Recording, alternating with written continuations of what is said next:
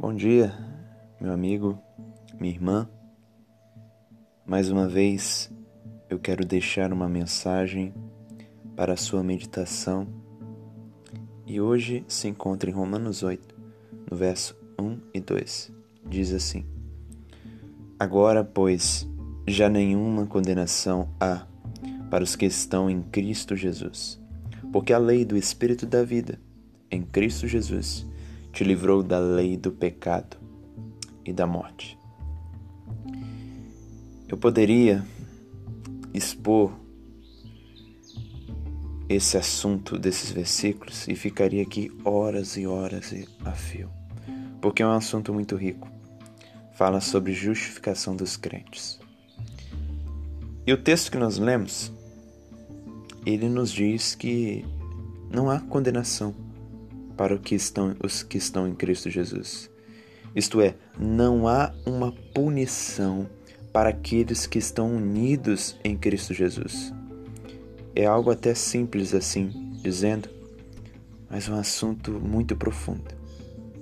Porém, como o tempo não nos permite, eu quero dizer algumas verdades aqui.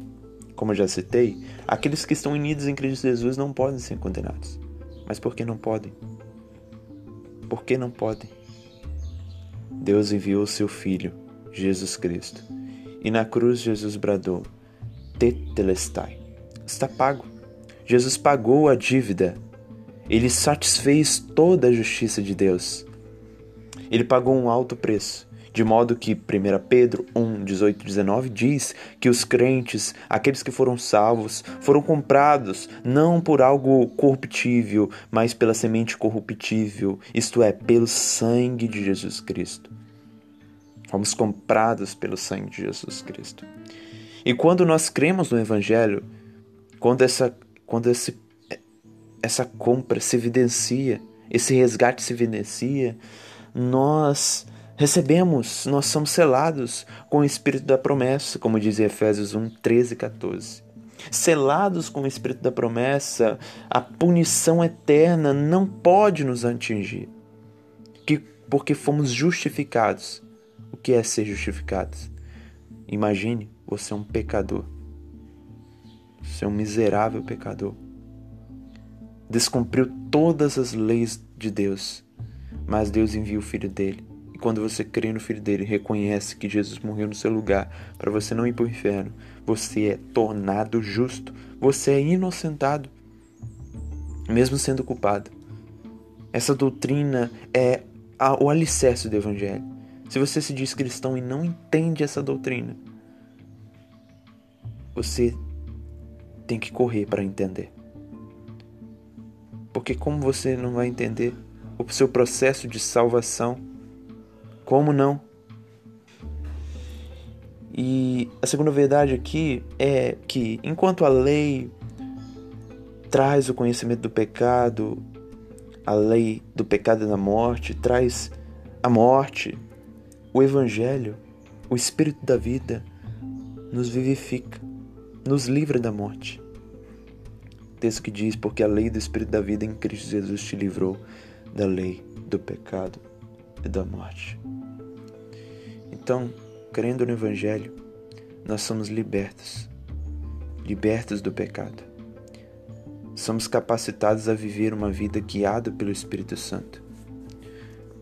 Há um texto que diz, ainda em Romanos 8, Vós, porém, não estáis na carne, mas no Espírito, se de fato o Espírito de Deus habita em nós, e se alguém não tem o Espírito de Cristo, esse tal não é dele. O crente, ele possui dentro dele o Espírito Santo. Para o cristão, o Espírito Santo não é adquirido ao longo do tempo, mas na conversão ele já recebe o Espírito Santo. E o próprio Espírito testifica com o nosso espírito que somos filhos de Deus, isto é, que somos participantes agora da família de Deus.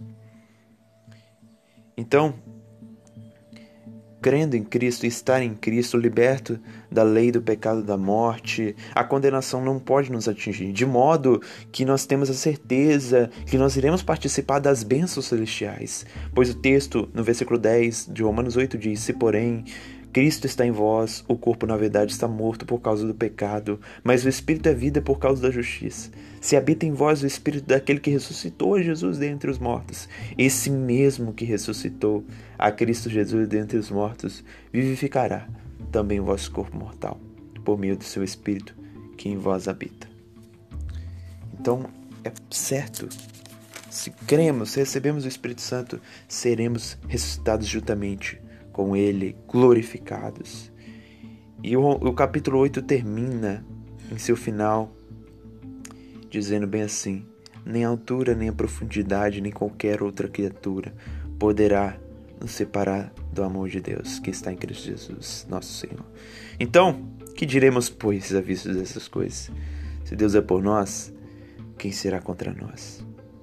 Que você possa entender isso, abraçar essa graça maravilhosa, que assim você possa meditar de que nenhuma condenação há para os que estão em Cristo Jesus, mas há uma condenação para os que não estão em Cristo Jesus.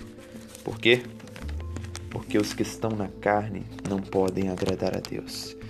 Corra então, ó pecador, corra para Cristo, para que Ele assim venha te salvar dos seus pecados.